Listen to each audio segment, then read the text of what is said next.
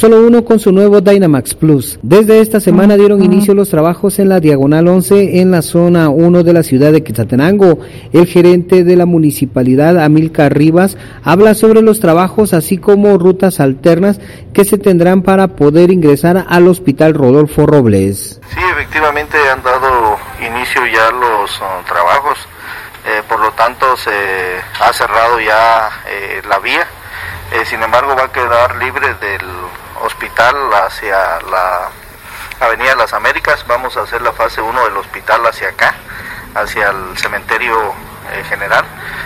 agradecemos ahí a la población, ¿verdad?, que tengan la paciencia necesaria eh, que también eh, puedan reubicar sus vehículos, eh, las salidas de las salidas peatonales también en un momento determinado afectan a, los vecinos.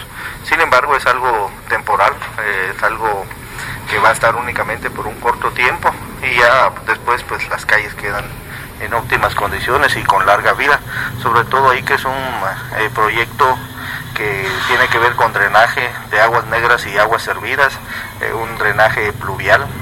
Eh, también eh, tiene que ver con el arreglo de aceras, la carpeta de, rodadura, la colocación de, de la compactación de ese suelo.